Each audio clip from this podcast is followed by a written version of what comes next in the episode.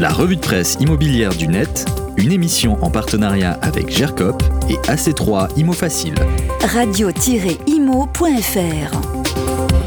Bonjour, dans la revue de presse immobilière, parlons aux revenus et SNCF. Car oui, pour commencer, euh, nous allons parler de la SNCF qui est, on le sait peu, le deuxième plus grand propriétaire foncier de France derrière l'État.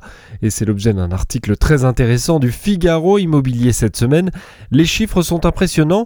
La SNCF, via une société filiale qu'elle détient à 100%, gère 30 000 hectares, possède un patrimoine de 8 millions de mètres carrés de bâtis, représentant notamment 100 000 logements.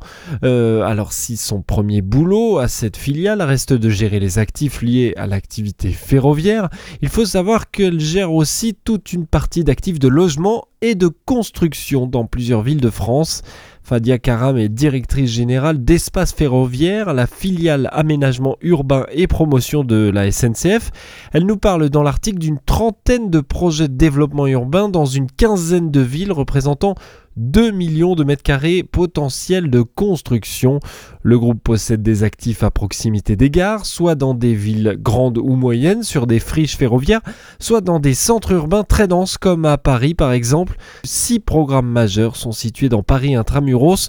Le dernier livré est Chapelle Internationale, qui comprend 1200 logements. Trois autres projets ont vu leurs travaux commencer et deux projets attendent d'être lancés. Enfin, on lit dans le Figaro l'envie de monter des projets qui intègrent la nature avant tout. Les messageries à proximité de la gare de Lyon sont emblématiques de la stratégie de la filiale de la SNCF. Le programme comporte un hectare d'espace vert, alors que 100% des 6 hectares du programme étaient auparavant artificialisés. 600 logements dont 60% sont des logements sociaux et 44 000 m2 d'espace économique. Lisez l'article et continuons maintenant au pays des bons revenus si vous le voulez bien, car on parle beaucoup des ménages fragiles qui ont de grandes difficultés à pouvoir trouver un crédit. Une récente étude montre que les meilleurs profils sont aussi soumis aux soubresauts du monde bancaire. Pour preuve, selon article de nos amis des échos, qui a encore droit à un taux préférentiel C'est l'axe choisi par nos confrères, car les taux des crédits s'envolent, bientôt plus de 3%, et les meilleurs profils ne sont pas épargnés ni favorisés. Revenus confortables, épargne et bel apport, taux d'endettement inférieur à 35%, cela ne suffit plus comme l'explique le courtier empruntis dans les colonnes des échos. En période de taux plancher, comme ce fut le cas entre 2019 et début 2022, les banques se livraient bataille pour attirer ou retenir ce type de dossier en leur octroyant des taux d'intérêt à 1% voire moins. On a fait des dossiers à 0,65 ou 0,75% sur 20 ans. C'est ce que se rappelle Cécile Rocklor dans les échos, c'est la directrice des études du courtier empruntis. Aujourd'hui, elle explique que les marges de manœuvre sont compressées, y compris pour ces ménages aisés.